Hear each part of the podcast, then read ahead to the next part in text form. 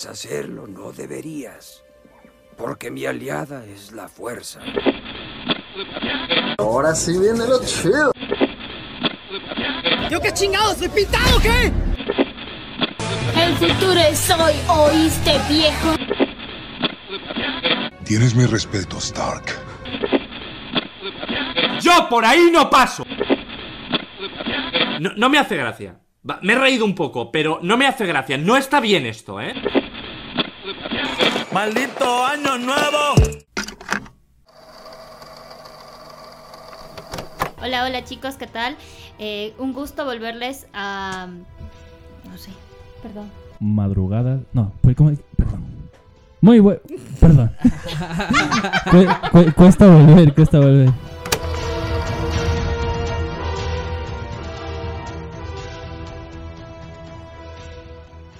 Hola, chicos, bienvenidos a otro episodio de Cassette Scout. Eh, a los tiempos nos volvemos a reunir y nosotros estamos gustosos de poder compartir otro episodio con ustedes. Mis compañeros aquí en la mesa cuadrada, ya no voy a decir mesa redonda, Rectangular. ya ven, Gustoso. ninguna de las dos. bienvenidos a Cassette Scout.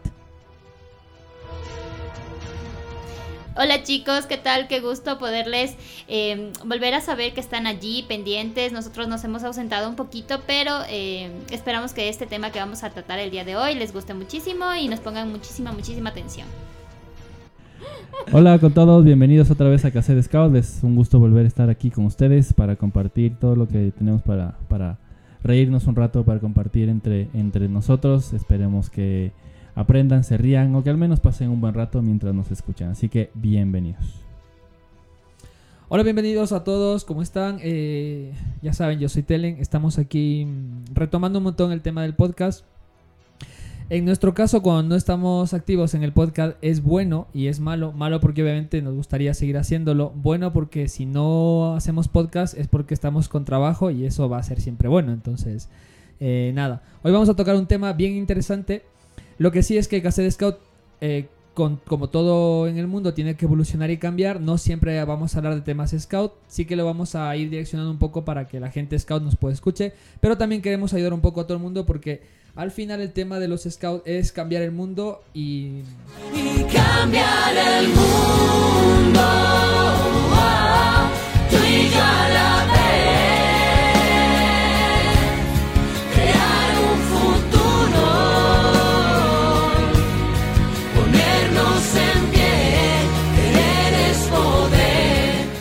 No solo decirlo, sino que hacerlo. Entonces, creo que con nuestra experiencia lo que tenemos que hacer es eh, mostrar un poco el punto de vista diferente que tenemos cada uno y en base a eso eh, permitir que las opiniones salgan y que la gente las pueda receptar de la mejor manera. Eh, algunos les, eh, les parecerá bien, otros no, no pasa nada. Pero la idea es que con nuestra mucha o poca experiencia aprendan un poquito o salgan de esas zonas de miedo y, demás. ¿Por qué? Porque hoy vamos a hablar de un tema bien interesante. Este podcast, eh, el título de este podcast va a ser ¿Cómo fracasar exitosamente? ¿Y por qué empieza así? Porque yo creo, eh, no sé ustedes qué opinen, eh, ¿cuál es el concepto que ustedes tienen del fracaso? ¿Cómo, cómo, cómo ven el fracaso? El que sea. Eh, pues una forma de volverlo a intentar.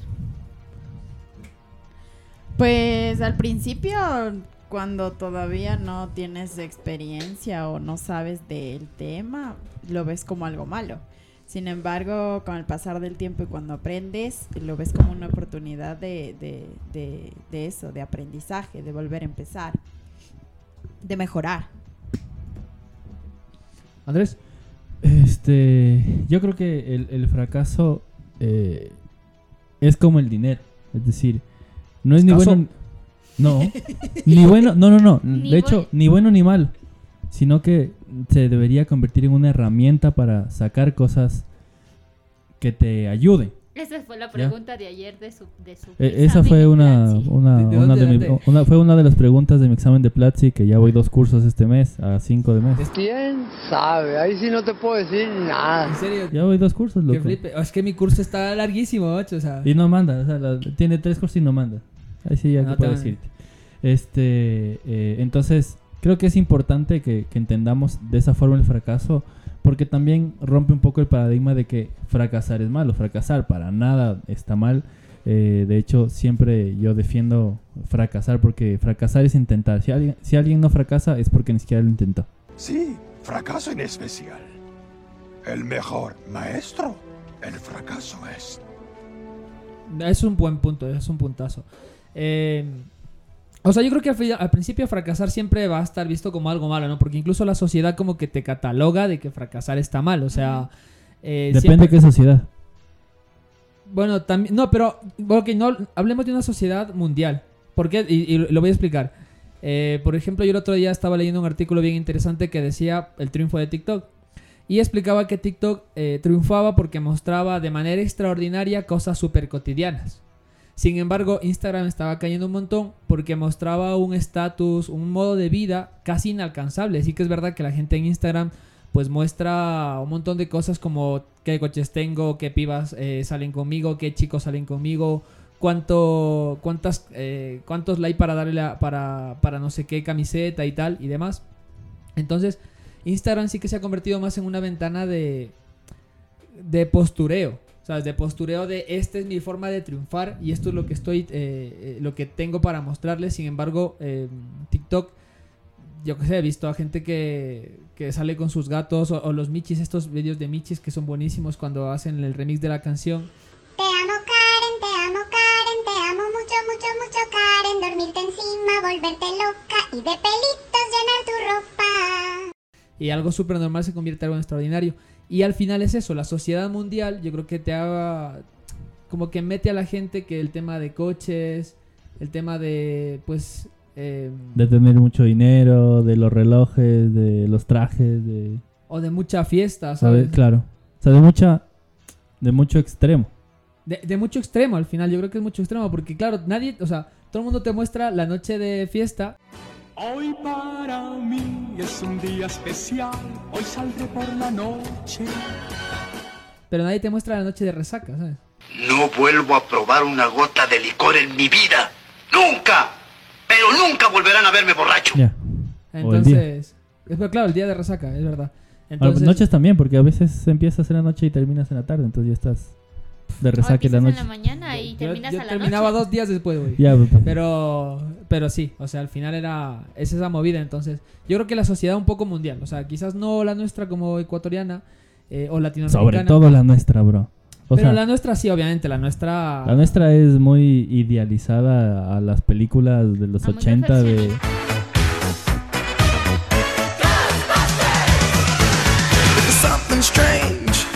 de, de Estados Unidos. O sea, que el que está de traje con, con su Lamborghini y su portafolio, ese es el que tiene éxito cuando no. O sea, cuando puedes ir en la calle con jeans y con buzo y estar totalmente feliz porque no debes a nadie, porque eres libre de tu tiempo, porque tienes a tu familia feliz. O sea, el, el tema del fracaso o el éxito ahora mismo ya es un poco dependiendo de qué propiamente tú vas a definir como fracaso como éxito.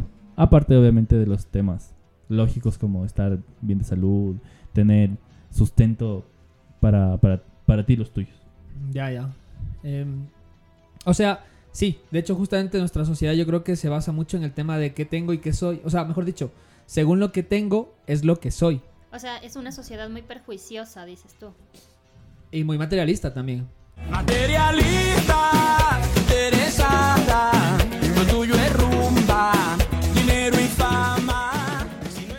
sí, o sea, el tema del perjuicio es muchísimo, o sea, lo que ustedes estaban mencionando, o sea, de que si lo estás pensando más bien en lo que la- el resto te va a decir que está bien o que está mal, o sea, y de acuerdo a eso vas a decidir que lo que estás haciendo está bien o mal, o sea, esperando una respuesta ajena a que tú mismo la puedas tener, o sea, que digas, ah, me voy a peinar así, pero si alguien me dice, ay, te peinaste, te arreglaste, ¿a dónde vas? O sea, es mi vida, me dio la gana de peinarme, de arreglarme, punto, o sea, Voy a traer el pelo suelto. Voy a ser siempre como quiero. Voy a olvidarme de complejos. No te tiene por qué importar lo que dice el resto, o sea, simplemente es eso. Y ese es el tema del Y, perjuicio. y es que yo creo que, claro, o sea, pero es que es, ahí vamos, o sea, el tema del fracaso yo creo que se, se controla mucho por el tema de, de qué van a decir de mí, ¿no? Entonces, eh, no sé si a ustedes les pasó yo tuve suerte al principio porque eh, yo sabía lo que quería hacer de, de mi vida, o sea, de estudiar al menos, desde que tenía, no sé, como 9 o 10 años, ¿no? Ah, caray. Eso sí me interesa, ¿eh? Eh, por error, pero al final lo, eh, siempre quise ser diseñador gráfico. Pero yo a lo largo de estos años siempre me he topado con un montón de gente, jóvenes sobre todo, que, que tienen un montón de miedo de fracasar al elegir su carrera. Entonces, no sé si a ustedes les pasó, fue súper fácil elegir su carrera, eh, fue un paso sencillo, no lo fue. Ese- cuéntenme cómo les fue en ese punto. Ah, bueno, yo cuando tenía 12 años, tal vez. eh, Que no cuando estaba chiquita porque... no, Porque sigue por chiquita. eso es lo que estoy diciendo. Cuando tenía 12 años, yo decía que iba a ser bióloga marina. eh, Supuestamente me gustaba mucho. Pero cuando llegué a la época en donde se dividían por, por Especialidades. especialidades, gracias, eh, yo tomé sociales, no, no tomé química. Porque el que Eh, sabe, sabe y el que no. sociales.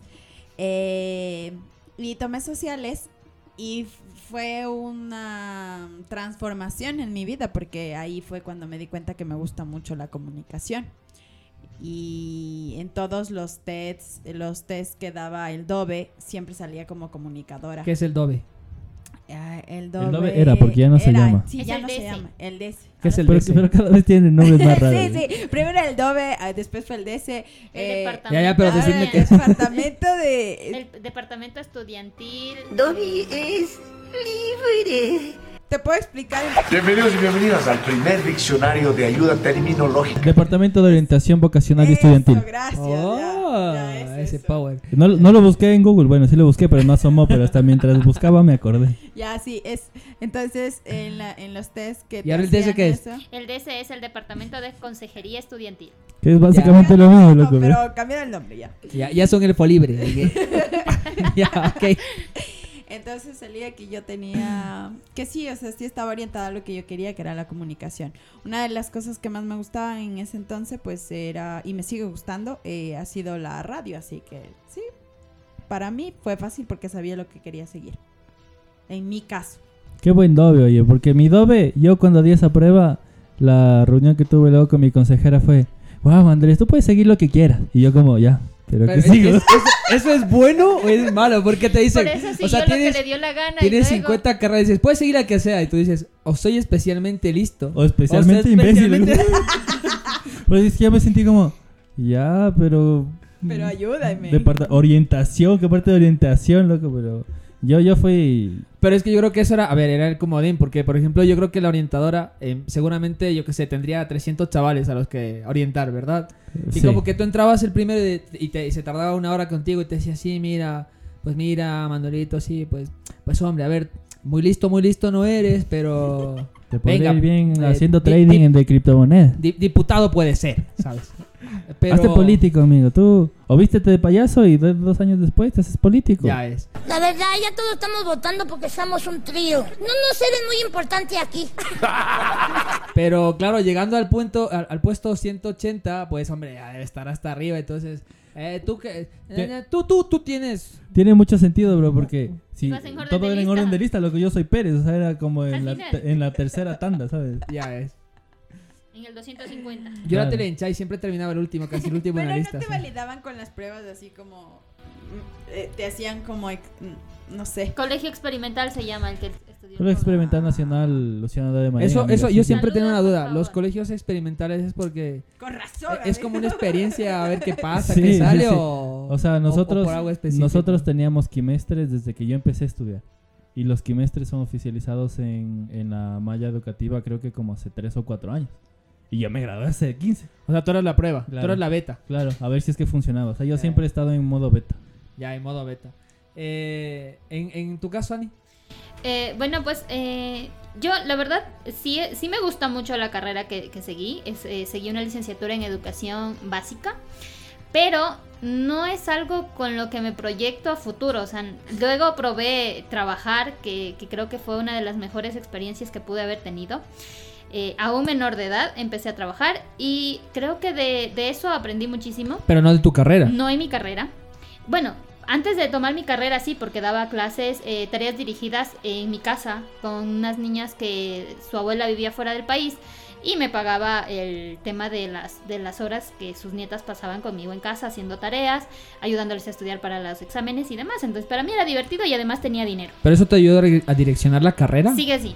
Eh, pero luego, cuando empecé a trabajar ya fuera de- del, colegio, ya entrando a la universidad, eh, empecé a trabajar con el, en el área de proyectos y luego finalmente con el área de microcrédito, que fue uno de los puntos más geniales de mi vida. Em, y aprendí y se me abrió un mundo muy gigante. Y luego de ello, en vez de ejercer el tema de educación o el tema de microfinanzas, pues aprendí el tema de marketing digital. Entonces es como un revuelo o una Ya, puerta. A eso vamos a, eso vamos ahora, a eso vamos ahora, porque al final es eso, o sea, es como eh, qué estudié y qué terminé haciendo, ¿no? Entonces, eh, a eso vamos ahora, pero yo lo que iba es qué tan fácil te resultó elegir tu carrera. O sea, tú llegaste a los... no, es que... bueno, 17, 18. Sí, ahí me 17 perdonan ahí, años. 17, 18, no, de- A cambia los un poco. 17. Dijiste, esto quiero hacer. Sí, exactamente. No tuve problema en ese sentido porque sí, sí sabía lo que quería. Y te- pero te- también hiciste el, el, el- El el test. Dobby. Sí, sí, también hice el, el Dobby. también fui, fui un elfo libre cuando ya salí del- del Dobby con mi mamá. Entonces, sí. Pero el Dobby te ayudó a... El Dobby Sí, te ayudó el, el a... Sí me ayudó en ese en, en- en mi caso sí me ayudó muchísimo tenía una una trabajadora social me acuerdo eh, muy muy buena de, de mi colegio entonces eh, aparte de las evaluaciones ella hablaba contigo te preguntaba que a dónde te proyectabas el primer año luego a los tres luego a los cinco y luego a los diez O sea, pero entonces tú crees que tu... pero tu- ninguno de los de los años pasó a lo que yo Como proyecté ser. como tal en ese momento o sea Ya, está eso muy vamos. diferente Pero, em, ¿y crees que la... eh, ¿Cómo se dice? Eh, ¿Consejero? El consejero... consejero. Sí, el eh, consejero estudiante. Que ¿Crees que señor sí te- Malfoy. Sí. ¿Crees que sí te ayudó? en mi caso sí sí me ayudó mucho Ya, ok, ok. O sea, en tu caso era experimental, en el Hombre, tuyo ya estaba un poco más, más tranquilos. ¿Tú tuviste do- eh, consejero o Sí, solo claro. hiciste Dove? No, no, el Dove eh, por... eh, Es que yo creo que en el caso de Dani eh, hay un hubo una atención más personalizada. personalizada. ¿sabes? Ajá, sí, porque yo recuerdo que esa reunión la tuvo primero conmigo, luego con mi papá, con mi mamá y luego juntos. Porque yo recuerdo que cuando me dijeron, a ver Anita, un maestro no gana tanto. Y, y le quedó viendo a mi mamá así como, señora, sí sabe que su hija no va a ganar tanto. Y fue Pero como- oye, pero ahí ya vamos justamente al tema de, de- del podcast. O sea, eh, Ya te estaban prejuiciando yo- que claro, o necesitas sea, dinero. Ah. Y aparte ya te están diciendo como que necesitas ganar dinero Exacto, mucho, ajá, ¿sabes? O exacto. sea, eh, o sea, como que no importa si te apetece o no te apetece hacer esto. O sea, es como, oiga, pues esto no, Claro, no, no la, te va a dar la- dinero. la no te va a vara que, la vara que te ponen es la del dinero, no lo que te gusta. Exactamente. Claro. Oye, Pero- yo, me, yo me alegro de haber tenido la mamá que tuve porque mi mamá eh, siempre me apoyó lo que quería hacer, así, así no... A ver, ella me decía lo mismo en plan de, pero ¿y qué tal se gana? Y yo le decía, bueno, bueno, como que vamos a ver. bueno, o sea, después del tercer bueno, sabías que era preocupante, ¿sabes? O sea, y me decía, bueno, pero te hace feliz, ¿verdad? Y yo le decía, sí, me decía, bueno, pues, hay- pues entonces encontrarás oportunidades. Siempre me decía eso, me decía, vale, sé que es un camino difícil, pero, pero sí, pero sé que luego cons- conseguirás oportunidades. Y hasta ahora ha sido cierto, o sea, al final sí, no, no se gana tanto de diseñador gráfico, sobre todo al principio, pero también depende cómo te muevas, yo creo. Claro. Y a veces no se, gana, no se gana tanto hasta mucho después. Es decir, hay diseñadores gráficos que se quedan haciendo cosas súper sencillas y tal y que no evolucionan en su carrera. Y hay profesionales de todo índole que no evolucionan en su carrera y obviamente nunca van a ganar lo que O, que ganar. lo que pasa es que también, eh, y ese es otro tema del fracaso, eh, hay mucha gente que en cambio sí que gana bastante, pero está limitada mucho a hacer ciertas cosas. Yo tengo un, un conocido eh, que él trabaja para el gobierno y él básicamente se pasa todos los días maquetando los libros que salen de- del gobierno y tiene que pasar a la asamblea, o sea, para que se vea bonito y demás. Ahora, ganar, ganará como casi dos mil dólares igual al mes, pero la verdad yo no le envidio en nada. O sea, él cuando, cuando llega a Colores, que es la empresa en la que solemos estar, siempre llega ahí como si fuera el señor y que sí, que tengo este coche y tal. Y todo el mundo como que le... le un poco como cuando Superman llega a México. así, "Ay". Sí. O sea, pero... Tocarle la capa. pero Le alaba. Claro, claro, como que todos los diseñadores eh, ven eso como el cenit del diseño. Y yo es como... Me dicen, bueno, ¿y tú cuánto estás ganando? Y es como yo gano tal parte. Y le digo, pero yo estoy aprendiendo 3D, estoy aprendiendo tal, estoy aprendiendo tal. Y, y me puedo mover en- de cierta manera. Y, y lamentablemente aquí, todavía se sigue manteniendo el tema del dinero. Que no estoy diciendo que el dinero no sea importante, porque luego se malinterpreta. No, no, no. Es el dinero es importantísimo. O sea, el dinero no compra la felicidad, pero te ayuda un, un cho- un- Pero te compra un una montón. hamburguesa que te hace... A mí no me salgan con sus cosas de el dinero no compra la felicidad. Güey, el dinero compra la comida. Y la comida me hace muy feliz. El dinero compra la felicidad. Bye. Ya ves. O le compra, o le compra croquetas a la Las Michi. croquetitas de, de sabor burguesa. Eh, pero, pero yo creo que también eh, hay veces que también hay que tener como una un, un equilibrio de prioridades. Pues sí. Sí, y creo que eh, mientras más creces eso se va haciendo más evidente. Es decir, hay personas que probablemente, y, y yo mismo en el inicio de mi carrera en, en una empresa privada, ganaba mucho más de lo que gano ahora. Pero era una empresa privada, no era lo que yo quería hacer, o sea, no es que estaba obligado, pero tampoco es que me apasionaba. Y trabajaba como negro, o sea, yo entraba a las seis y me iba a las nueve de la noche ya. Pero Pero, pero porque yo quería y porque ¿Qué, ¿Y qué sentía... empezaste estudiando tú? Yo, yo tenía clarísimo lo que Ah, iba a ah, hacer. ah, eso iba, eh, espera. Vamos a hacer un, un punto de, de recoger cuerda. Rewind. ¿Vale? Eh, porque falta la tuya y falta la mía. Ya, ya voy a explicar por qué. Y bueno, explico mejor la mía rapidito porque es más fácil. A mí el, el Dobby, el Dobby, el Dobby, como fuese, no me acuerdo cómo se llamaba en Madrid, la verdad. Pero nosotros nos hacían eh, uno en, en primero de bachillerato, que era el quinto curso, y dos en el sexto de bachillerato, en el, en el segundo de bachillerato, que era el, el sexto curso, y, y ya salías a la U. Y, y a mí siempre te daban, el primero te daba cinco opciones y el segundo, los segundos te daban tres opciones, ¿no? Y a mí en los tres, la primera opción que me salió era estilista. En los tres, estilista, o sea, y creo que ya trucando algo, conseguí que me saliese diseñador. o sea, Ibas a ser diseñador de cabello, amigo. O sea, ¿qué Porque- pasa? es que te lo juro, o sea, en, los tres me salió estilista, o sea, Por eso, viendo ahí cómo te perfilas las cejas, te cortas No, el pero es que- cabello. molaba mucho porque eh, te- tenían así como, como un, un montón de folletos, ¿no? Entonces, eh, según lo que te salían, te daban el examen y como folletos de los sitios donde podías elegir esas Y a ti te carreras. Y a mí me dieron... No, pero había un instituto. pelillas de los Un instituto. No, había un instituto superior eh, de, de Madrid, en plan en el que pues, te, pues podía recibir todo este tema de estilismo, así que duraba igual dos años y tal. Y, y yo como, pero es que no quiero hacerme estilista. pero para mí el, el Dove fue, fue como, ¿a qué viene esto? Da- da- Porque me salía estilista, me salía narradores tres media, eh, que es como para contar cuentos y leer cuentos y cosas así. Eh, me salía otras cosas, pero me acuerdo que en el- solo en el último examen, y creo que ya trucando un poco las respuestas, me salió en el quinta posición diseñador. o sea, ¿Y qué, qué, qué otras cosas te salían? no me acuerdo bien, pero re- recuerdo que me salía eh, temas de literatura. Es que yo era muy bueno en literatura en la secundaria, porque era muy malo en gramática. Ya. Entonces, Te tocaba. Ajá. Pero me salían eh, narrativa estrés media, me salía eh, trabajo con jóvenes, o sea, con, o sea, es que no es pedagogía exactamente. trabajo social. Algo así. Eh, y, y estilista me salía, o sea, me acuerdo eso, eso. Es que los otros no me acuerdo bien, pero estilista me acuerdo, me voy a acordar toda mi vida, yo creo, o sea. Le daban ahí su delantalcito y, su tijerita. Pero eh, eh, yo lo tenía súper claro y yo pues apliqué y pude hacer diseño. Aunque fue complicado eh, el, el entrar, pero pero pude hacer Pero se diseño. entró, se entró. ¿Y tú? tú qué- Yo tenía fue? clarísimo, loco. Yo tenía clarísimo que quería ser ingeniero de petróleos. Ay, ay. Yo tenía clarísimo desde que. Ingeniero de petróleo, es que...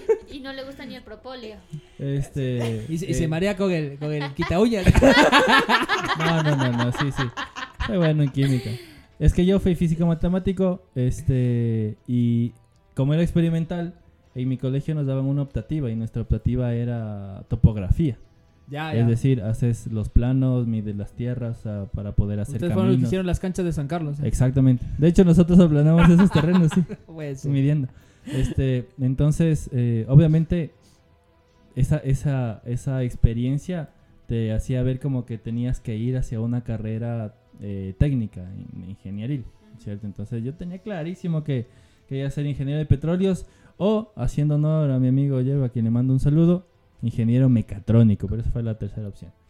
Eh, así que, como tenía clarísimo, fui directo a la poli, di el examen, entré a la poli, estuve tres semanas.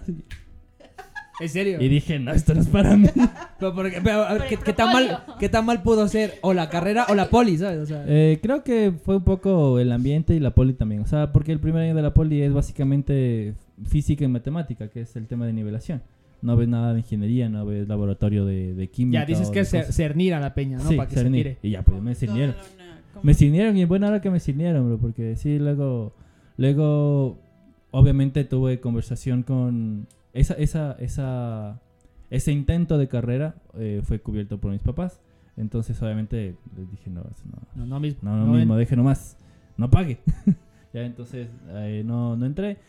Y obviamente, como tenía que hacer algo, fui a trabajar. Porque eh, eh, parte importante de, de- de mi formación personal es el ejemplo. Y yo había visto siempre trabajar a mis papás. Entonces dije, ok, yo no quiero estar acostado en mi cama esperando que llegue el semestre, ¿cierto? Sino que me voy a trabajar. Entonces mi mamá consiguió un trabajo y empecé a trabajar. Eh, mientras empezaba a trabajar, y antes de eso, antes de empezar a trabajar, eh, miento, antes de empezar a trabajar, hice el segundo intento, que fue ir a la ESPE, a estudiar mecatrónica. Ya. ¿Cierto? Eh, intenté estudiar mecatrónica, igual di la prueba, ahí sí no pasé, este, pero mejor que no, lo- o sea, no sé, no sé cómo sería mi vida siendo ingeniero mecatrónico, capaz me dedicara a hacer videos de YouTube, Capaz. pero no sé. Eh, luego, luego de eso, obviamente ya empecé a trabajar y ahí pues tuve una conversación que no recuerdo que haya sido especialmente profunda, pero sí fue muy eh, transformadora, significativa en mi vida.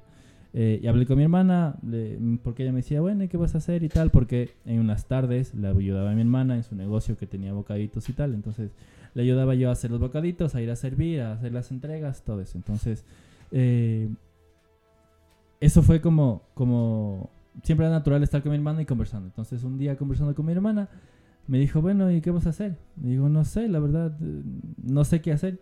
Me dijo, sea lo que sea que vayas a hacer en el futuro, lo que tienes que aprender es hacer plata, hacer negocios. Y dije, "Mm, tiene sentido. Entonces, lo que fui fue, pues ya con un trabajo estable, busqué una universidad que podía pagar con el sueldo que me permitía mi trabajo estable, porque no pagaron mis papás. Y empecé a estudiar administración de empresas. Estudié administración de empresas y luego me especialicé en, en, ¿cómo se llama? en negocios internacionales porque quería dedicarme al mundo de las aduanas y de la exportación. Pero nunca llegó eso. Porque en el medio de la carrera, eh, luego de haber escogido la especialización de, de negocios internacionales, entré a trabajar en la fundación, que es donde ya me dediqué al tema de desarrollo de negocios, a trabajar con las comunidades haciendo temas de emprendimiento y demás, o sea, que es ya con un poco donde toma rumbo hacia, ok, no quiero, no quiero trabajar o hacer algo específicamente en una empresa, sino que quiero tener la oportunidad de cagarla yo mismo. Y ahí luego... O triunfar para ti mismo. O triunfar para mí mismo. Y luego ya pues fue el tema de, del máster y luego volver y intentar volver a buscar trabajo y encontrar que Ecuador no está listo para, para hacer cosas, no sé, para, para las expectativas que yo tenía y pues bueno, aquí estamos, cinco o seis años después, aquí dando trabajo a la gente, eh, peleando con, con empresas que potencialmente son más grandes que nosotros, pero al final lo que Pero no más hacemos- listas, bro. pero no más listas porque al final lo que hacemos son eh, estrechar relaciones, crear cosas eh, interesantes para que las personas no vean el precio, sino vean el valor que nosotros Que está, entregamos. está complejo en Ecuador, porque en Ecuador siempre es el- como que el rasero suele ser el precio en plan de quién me da más barato, no, Sí. no, no necesariamente quién me da el mejor Sí. producto. Ya, ok, pero entonces, a ver, eh, ¿qué les dirían a las personas que, que les cuesta elegir su carrera? Porque luego vamos con el tema de las expectativas de cómo te veías en 5 o 10 años o tal. Eh, yo no me veía, pero, pero... Yo tampoco. Yo tampoco. Yo, yo, yo, yo que siempre nadie. que pensaba O sea, eso yo, es yo me veía con difícil, críos, ¿sabes? eso sí. Yo pensaba... es que yo, yo pensaba... Yo pensaba que... A ver, pero lo- luego, bueno, eso lo voy a meter luego Yo, para... yo pensaba que no iba a pasar de los 25, por ejemplo. Eso tenía como... No muy claro, pero es algo que siempre me surgió. Te como- sentías muy Amy Winehouse ahí. Ajá. Y digo, chuta, no sé si pasé de los 25. Voy a Y morir. luego cuando llegué a los 25 estaba asustado, loco, porque si se hace, si, hace- si se hace real lo que yo pensaba. Es como vive rápido, vive rápido y deja un, deja un hermoso furios. cadáver. Claro. Ya, eh, ok, pero a ver, Yo creo que para la gente en general, los jóvenes en general, lo más complicado es como el momento de tener que elegir una carrera, porque yo creo que es como un bofetón o, o un empujón positivo, ¿sabes? O sea, bofetón porque a veces como que te tienes que chocar con el no sé qué voy a hacer de mi vida, no sé qué quiero hacer los siguientes 40 años de mi vida. Eh, porque al final como que elegir carrera te determina algo. No creo, no creo que los jóvenes estén conscientes de que van a hacer eso el resto de su vida. Pero sus viejos sí, y sus viejos, viejos son como sí. mucha presión, como que dinero, dinero, tal. Yo, por ejemplo, siento ahora mismo que hay, no digo si hay un excedente de médicos, pero creo que todo el mundo hace médico. medicina y no creo que necesariamente lo hagan por el tema de, de ser médico, sino por, un poco por el tema de la pasta. Yo voy a, yo, la gente a la que yo conozco que está haciendo medicina, yo sé que van a ser excelentes médicos. Pero sí, sí que creo que eh, falta... mm, O sea, yo siento que mucha gente como que mm, decide tapar sus propios talentos naturales. O sea, Sí. es como, es como, es que este tío es un crack para contar historias, quizás debería estar escribiendo libros, pero me voy a hacer médico. O, o- sí, claro. Eh, o, o- o quizás este pibe, eh, yo qué sé, es un encantador de personas, ¿sabes? O sea, en plan de podría ser un motivador educacional o lo que sea eh, y tal, pero me voy a hacer tal cosa, ¿sabes? Porque sé que eso sí da dinero. ¿sabes? Entonces, yo siempre creo que al final a veces nos metemos como en la cabeza de no ver nuestros talentos. Al final yo creo que todos nacemos con talentos. Yo no creo que solo no ver nuestros talentos, sino también probar nuestros talentos. Porque yo creo, yo, yo puedo pensar que soy bueno cantando, bro. Y yo puedo pensar. Pero si no pruebo y no me muestro cantando y, y- y- y hago que la gente vea que no, no, no, bro, no eres bueno cantando. Ok, pues no soy bueno cantando y sigo. ¿cierto? Pero y sigues, esa es la palabra con- es, como, yo creo que los jóvenes no son conscientes de que van a hacer eso el, el- el resto de su vida, porque lo que sí son conscientes es que no van a hacer eso el resto de su vida. Me explico. Explícate. Yo quería ser ingeniero, ingeniero mecatrónico. Terminé siendo ingeniero comercial, comisión de negocios internacionales. Me fui a estudiar marketing eh, para comercialización de productos internacionales. Y estoy haciendo marketing digital, bro. Y estoy haciendo producción de eventos y estoy haciendo temas de stream. No estoy haciendo lo que no estoy haciendo nada de lo que estudié. Eres un RRP, comunicador, marketista. Ya. o sea, tiene de todo. madre, Todólogo, padre, madre, padre. Y, y eso creo que los jóvenes de ahora lo tienen muy claro, bro. Muy claro. O sea, los chicos saben que cualquier cosa que ellos estudien, excepto carreras tan duras como medicina o, o abogacía. arquitectura o, o- o leyes, saben que van a poder hacer lo que les salga de los... Bueno, sí, no, eh, porque yo tengo una, una persona que va a estudiar leyes. Y yo le dije, ¿pero por qué ella estudiar leyes? Y me dijo, porque yo quiero ser eh, eh, embajadora. Pero es que es parte de... O sea, Y- tú no puedes, de- en, en esas carreras que son como muy duras, salirte muy de la, de la vertical, Ya, pero me ¿sabes? refiero que yo pensé que me lo iba a decir en plan de yo quiero ser abogada. O sea, quiero, yo qué sé, litigar y demás cosas. Y me Ya. dijo, no, no, yo no pienso. Hombre, a mí me gustaría nunca", o ser sea, político, por ejemplo. Hombre, a mí me encantaría ser político, chaval. o sea. Yo creo que serías un excelente político, bro. ¡Que viva Ecuador! ¡Que viva nuestra revolución ciudadana! Y hasta la victoria siempre, compañeros. Pero eh, entonces, volviendo, yo creo que están muy conscientes en que pueden hacer, independientemente de lo que estudien, van a poder hacer lo que quiera, porque el mundo es así ahora. O sea, tú puedes iterar, y, yo soy prueba de eso, puedes iterar y pivotar en diferentes carreras y hacer diferentes tipos de cosas muy fácilmente. O sea, si mañana nosotros decidimos cerrar y decir, ok, ya la agencia no va más, encontramos alguna forma de que, no sé, de que el podcast nos dé plata o de ponernos a vender libretas o hacer cualquier otra cosa, ¿sabes? Eso te iba a decir que, por ejemplo, nosotros como, como agencia en general en todo este tiempo que llevamos, yo creo que hemos tenido una... hemos eh, fracasado triunfantemente en muchas cosas. O sea, hemos hecho un montón de actividades. Estamos haciendo el podcast, es verdad que nos pusimos con el tema de las libretas, eh, sacamos una segunda tanda. O sea, hicimos un montón de cosas que al final muchas veces las hemos dejado no fracasar por temas de, de que nos va mal, porque yo siento que no nos va mal, sino porque nos va bien. Y nos obliga obviamente a tener que dejarlo, que es lo que decía hace un principio. O sea, si no hacemos podcast, es porque estamos trabajando a tope. O sea, es porque no nos da tiempo. Entonces, eh, yo creo que es bueno y hay que recordar a los jóvenes que, que sí, que independientemente de lo que estudies, yo creo que puedes terminar en, en sitios muy distintos, pero más bien yo creo que es el tema de, de la de la longanimidad, del tema de, de la resiliencia, del, del sacar fuerzas de, los, de las adversidades, lo que te va a determinar dónde termines. Por supuesto. Y, y obviamente que si vas peleando de que con 21 años quieres tener una mansión, un coche y demás, es que está muy jodido y es poco realista también. Sí, ya no estamos en la época de que a los 30 años encontraste un buen terreno a un buen precio, hiciste una casa y tienes 10 hijos, bro. Ya ves. Ya. Y dos fuera de matrimonio. y, do- y dos y, o dos o tres fuera del matrimonio.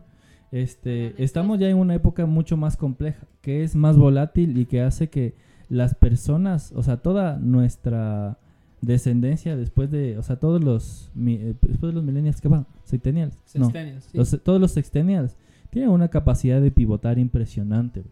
O sea, si no les sale algo, lo hacen otra cosa.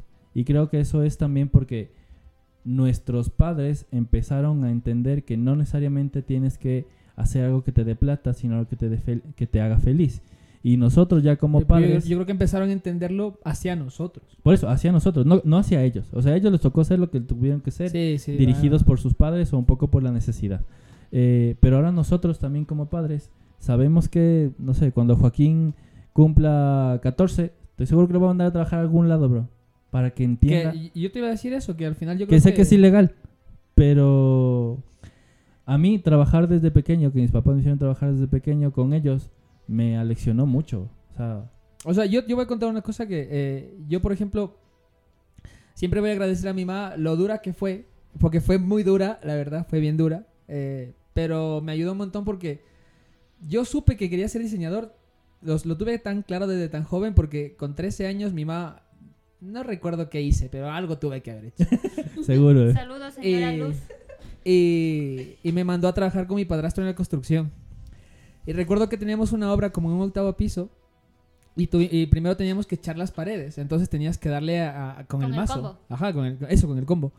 Y luego tenías que recoger las, la- el, escombro en un, en un saco y luego bajar el saco Uf, al, al ocho pisos. Ocho pisos, chaval, porque no, no. no de- puedes botar por la ventana. Claro, y, y recuerdo que después de esa experiencia que empecé yo a, tra- a- a trabajar en la construcción con 13, eh, recuerdo que me empezaron a salir ampollas y me dolía un montón las manos y tal.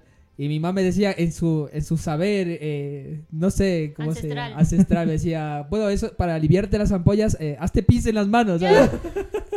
y yo ahí todo súper bien mandado. ¿eh? Tres veces al día ahí, curándome las ampollas. Por suerte no le dijo que se hagan en dos. Entonces, si no, eh. Niños, por favor, no intenten esto en casa. Pero, pero recuerdo que después de ese verano, porque fue eh, en verano en Madrid, es, a la gente le encanta, eso te encanta cuando no trabajas en la construcción, ¿sabes? Ya, O sea, claro. Porque te vas a la eh, playa. Porque no estás en Madrid. Y Porque no porque estás- quema, quema el sol, no veas cómo quema. Y recuerdo que yo lloraba así, ¿sabes? Te- terminábamos, era hora del bocadillo y me podía llorar mientras comía, así. Aprovechaba a ducharme mientras, mientras me duchaba, lloraba un poco, así pues. Y luego dije, no, yo quiero un trabajo en el que esté sentado. En el que el, res- el día completo esté sentado. Y, y bueno, no es del todo así, pero me encanta el trabajo que estoy porque yo sí admiro a toda la gente que, que a nuestros padres sobre todo, que muchos no pudieron elegir. Y ahí siguen luchándola 30, 40 años después en la construcción y, y demás. Yo les admiro y, le- y- y también me da un poco de penita, ¿no? Al final, porque nosotros tuvimos la opción de elegir y, ellos muchas veces no. Claro. Pero bueno, entonces, ¿qué les dirían a, la- a los jóvenes que están como en ese momento de vicisitud? Daya. Pues yo diría que prueben. Yo creo que probar. eh, No drogas. No drogas, obviamente.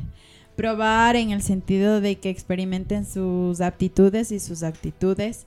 eh, que se demuestren a sí mismos que hay cosas que puede ser que estén escondidas, pero que ellos no tienen idea porque no las han practicado o no las han desarrollado.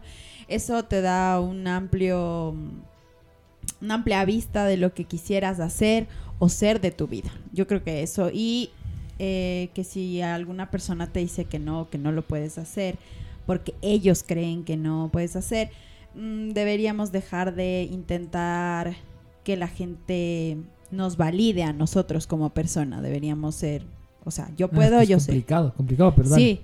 ¿Ya? Ani, rapidito, ahí concrete, diputa. pues bueno, eh, yo creo que el consejo para los chicos es que, eh, no sé, den un es, es como dar un paso al costado, eh, ver lo que hay a su alrededor y, y evaluar así de forma ligera ¿Qué es lo que, qué es lo que quieren hacer? ¿A, a dónde se ven? ¿Qué se ven haciendo? ¿Qué es lo que les hace felices?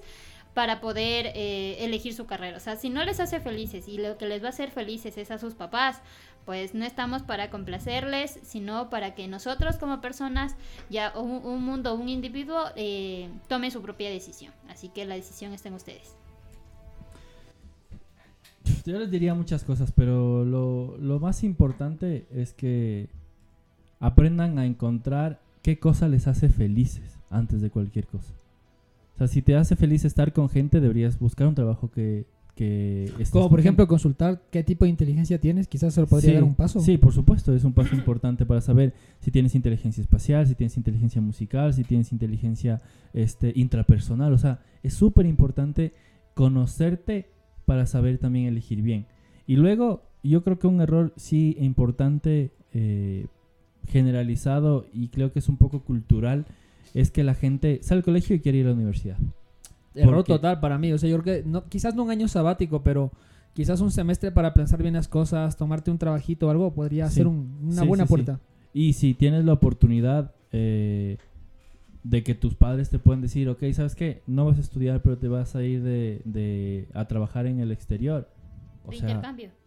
mil veces mejor. ¿Por qué? Porque una, viajar es algo que yo creo que cuando yo sea presidente voy a poner una ley, loco. que graduado que sale del Ecuador, graduado que se va tres meses a algún lugar en, en la punta del cerro. En lugar por- de tabletas, en el Guasmo todos, todos pasaporte. Exacto. ¿Por qué? Porque eso te abre el mundo. O sea, viajar te abre el, la, la visión del mundo que tienes. Entonces, ah, yo hubiese querido que seas mi papá. ent- Es que a Entonces- mí no me dejaron. Yo quise quedarme un semestre sin estudiar y me ponía a trabajar lo que sea, pero ellos no me dejaron. Me dijeron, no, yo no te voy a dejar. Vas a... eh, el miedo de los padres, y lo digo porque mi papá tenía ese miedo, o ma- mi mamá más que todo, era que la los jóvenes se acostumbren al dinero.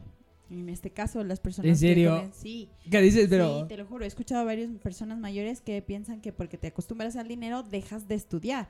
Y era como, no. Y al final, bueno, no pude, no hice eso, no, hice, Pero no es me que- dejaron hacerlo a mí, por ejemplo. Pero- en cambio, a mi hermano sí le dejaron hacer eso. Yo, yo creo, yo te voy a decir una cosa, yo creo que más que el tema de que te... cos- O sea, creo que hay un fallo enorme en el tema y el problema no es trabajar, sino que el problema es que no tienes responsabilidades, porque por ejemplo, yo, co- yo cobré en mi primera quincena eh, cuando tenía 13, cuando estaba en todo esto de la obra, y mi madre dijo matanga. Mata- claro. O sea, y le dije, pero mamá, sea, pero... Y me dijo, Pero la, mío. com- la comida, el, La boca- el- dormida. el bocata que, llegas que te llega todo el día, el almuerzo que te llega todos los días, tal. Y le dije, pero ma, y me dijo, no, esto te cubre, tal. Y yo dije, vale. ah. Entonces recuerdo que de, yo qué sé, de los 300 pavos que pillé al, al final de mes, como que 160 sé que iba para mi ma, que también, a ver, que estaba súper bien, ¿sabes? Que ya se lo curraba la comida, se curraba. Entonces te hacía, yo creo que el problema no es que te acostumbres al dinero, sino que te hagan también Caer en cuenta cuáles Valorar. son las respons- Ajá, y responsabilizarte de cuando Claro, o sea, dinero. entonces Pero, o es que si no te es cobran, de- a mí mi es vieja me cobraba por dormir en mi casa desde los 13 años. Sí, porque sí, no, porque no, no, yo- era tu casa, te- porque sí, era mi casa, es verdad, No, es mi casa. en ese punto sí, tienes mucha razón. Pero en ese entonces yo no lo veía así, por eso era como que no me dejaban hacer. Cuando yo empecé a trabajar y estudiar, eh, obviamente yo tomé esas responsabilidades que tú estás diciendo.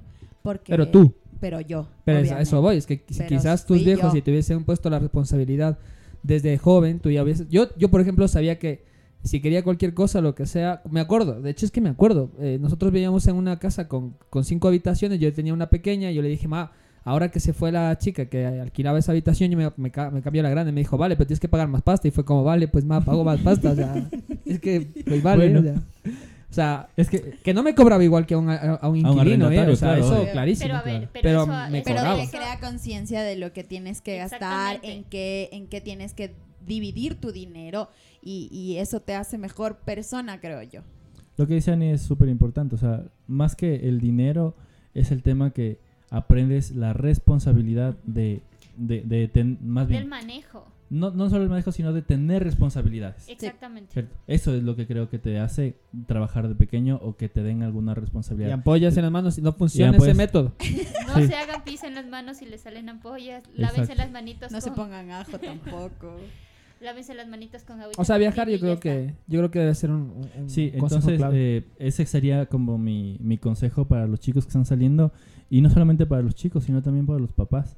Que los papás a veces eh, pues tienen, cada uno mide con su propia vara. Entonces a ellos les midieron con esa vara, pues van a hacer lo mismo. Pero lo que hay que hacer es cambiar y romper ese paradigma. O sea, romper varios paradigmas que tenemos como sociedad, pero uno de ellos es, ok, la responsabilidad se gana teniendo responsabilidades, el dinero no es malo y fracasar tampoco porque son una herramienta. Y el tercero es, sé feliz.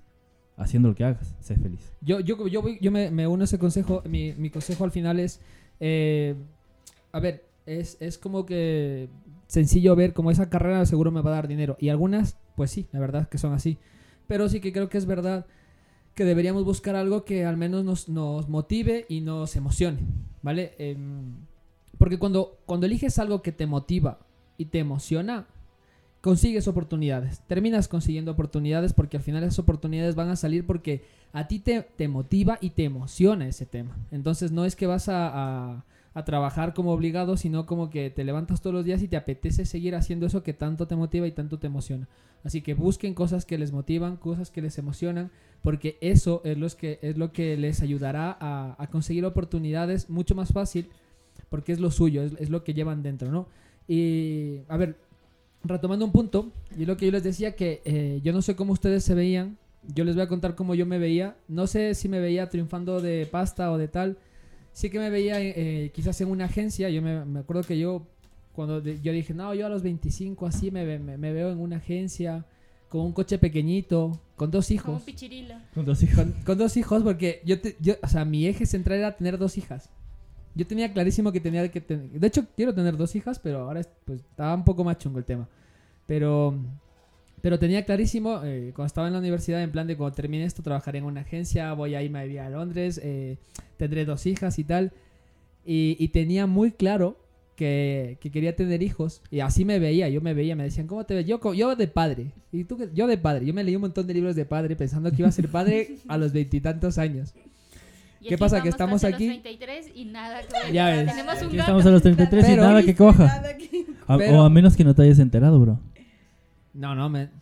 no lo sé. No lo Tenemos sé. una pequeña, una pequeña por ahí. A- Ahora que regrese voy a preguntar por si acaso. no, pero em, a, a lo que voy es eh, cómo se veían. Porque, por ejemplo, en mi caso, cuando yo estaba en la, en la universidad, mi pareja era un eje central de mi vida. O sea, de hecho, para mí, de hecho, yo creo que erróneamente fue un gran fracaso de mi vida, mi primera relación. Pero sin embargo, me ayudó un montón. Porque me ayudó a, a encontrarme a mí mismo, eh, a motivarme en tema de leer, a descubrir cosas de mí que no había, aunque luego no terminamos juntos. Luego ninguno de los planes que, que, que- tuvimos eh, se cumplieron. Eh, sé que lo cumplió con la persona con la que está ahora, estén donde estén. No les guardo rencor. Pero tampoco les agradezco. Tampoco. no. Ese es el siguiente Eh, punto. No, no, no nos Eh, saltemos. pero la- al, final es que, por ejemplo, yo en ese momento como que tenía una idea de voy a pasar con ella toda la vida. Después de siete años nuestra relación terminó. Y, y fue uno de los fracasos que más me han enseñado en la vida. Y que más me han dado. Entonces, ¿por qué? Porque esa persona me ayudó un montón, pero también me ayudó a ver formas diferentes de amar. ¿Cómo, cómo les ha ido a ustedes con los triunfos y los fracasos en, en cuanto a ese tema? ¿Tu amiga no tenías uno que se casó ya o algo así? O sea, ya, ya, ya, yo, yo creo que tuve mi, mi, primera ilusión. Luego lo entendí, luego entendí que era ilusión y no amor. Porque eh, pues, ya poco más si soñabas con el tema de cómo, dónde iba a ser tu boda. Eh, tenía las, la- el- el- los nombres, recuerdo los nombres de mis hijos. Oye, también tenía los nombres de nuestras hijas. Hostia, me, me acabo de Era- acordar. Eran un niño y una niña. Entonces, eh, saludos para la persona si me escucha. Le voy a pasar el link para que lo, para que lo escuche. A ti te hablo. No te voy a decir el nombre. Qué desgraciado. no, no, desgraciado no. No te guardo rencor, hijo. de- No te, no- no no te guardo rencor, pero tampoco te deseo nada. Nada bueno. Eh, pero, pero sí, o sea, yo, yo siento que, ah, bueno, obviamente eso fue en mi, en mi, juve- en, en mi juventud, en mi edad de colegio, o sea, ahí fue mi primera tu adolescencia. Exactamente, entonces fue como, pero sí tenía muchos sueños, muchas ilusiones en ese entonces, que ya las había planeado, pero luego no se dieron y simplemente pasó. Pero yo creo que sí me ayudó muchísimo a entender el que el decir te quiero no se lo dice a cualquiera. Y, y- y no lo dices de una forma muy espontánea. Y es por eso que, por ejemplo, a mí no soy una de las personas que les gusta abrazar. Y, y no sé, siento como la ñañara de no me toques o, o dar el, el- el tema saludar de beso, por ejemplo. No soy de ese tipo de personas. Y siento que eso ayudó o fomentó a que se diera como más, o sea, como que fuera germófoga, fue germófoba. Ferm- Germófoga creo que son. Sí, Que tienes así. fobia a los gérmenes, Que le tengo, ajá, exactamente. Pero y es como de lejitos nada más. Pero sí, o sea, yo. Pues yo- está, está- duro ser un guau así, amiga. Mi hijo no es así. Por suerte, él, él sí le gusta abrazar, le gusta. eh, él, él ahora mismo. Oh, yo, me re- yo me refería a otra cosa, pero vale. Eh, a él sí le gusta abrazar y le gusta. Tiene una amiguita por ahí y dice que, que quiere comprarle un anillo y demás, pero son solo amigos, así que no, no, no, está Es todavía. un anillo de amistad. pero, pero sí está, está en ese, en ese, en ese lapsus. Pero yo creo que las relaciones como tal sí te ayudan a mejorar o a proyectar qué es lo que quieres o qué es lo que buscas. Siempre te dejan una enseñanza. Entonces yo creo que de- dentro de todo, obviamente, no es un fracaso, sino es un volver a levantarte, es un volver a intentar que tu corazón sane, que no se, no se llene de resentimiento y odio, porque mucha gente, luego de que termina con su pareja, que tuvo dos, tres, 20 años juntos, lo único que hace es guardarle rencor y, y, y- No se y se fomenta de eso. Y lo que hace es que su corazón se daña, o sea, no, no, no sirve de nada que, que siga guardando ese, ese tipo de cosas. O que peor, o sea, que, que vaya y, y te salga con cosas, no sé, a los dos o tres meses. Que tampoco está bien, porque no fomenta el amor o lo que el cariño que le fomentó a la otra persona. Entonces, Pero tú, ¿cómo te sentiste cuando se terminaste se tu primera... Pues triste, la verdad muy triste, porque Pusiste vallenato así durísimo. no, así. yo no escucho vallenato. No debí poner mis ojos en alguien como tú. Yo no escucho vallenatos, pero pero sí, sí me puse triste. Eh, escuchaba Bumburi, eh, Bumburi para mí. no, sí tuve muchos ositos, pero no, no, no, no escuché la canción del osito. Escuchaba mucho Bumburi porque se, me- se me sentía triste, entonces para Hombre. mí escuchar Bumburi. quiero. que seas feliz aunque no sea conmigo, entonces. Sí. Quiero que seas feliz, aunque no sea conmigo. Ya, ya, ok, ok. Ya, ok, y el resto, a ver. Eh, ¿cómo, cuál, cuál fue su, su fracaso temas amorosos que les enseñó un montón? Joven. Ah, yo. Eh, antes, de, antes de pasar, yo nunca me vi más allá de los 25. Porque, como les conté, pensaba que no iba a pasar los Yo no me veo más allá de los 33, la verdad. O sea, de hecho, de hecho yo siempre decía, señor, yo sé que yo con todo lo que he dicho de ti, seguro me llevas a tu edad, güey. Pero eh, eh, me, me queda un mes, me queda un mes todavía. Y, y vas a estar en, en Disfruta un mes. Es- Un mes, tres. Flaco, tú sabes que era de broma, flaco. Quiero vivir más años. No me quiero ir, señor Stark. No me quiero ir, señor Jesús. Entonces, eh, no tenía como muchos planes. La verdad. No, no, no. Yo decía.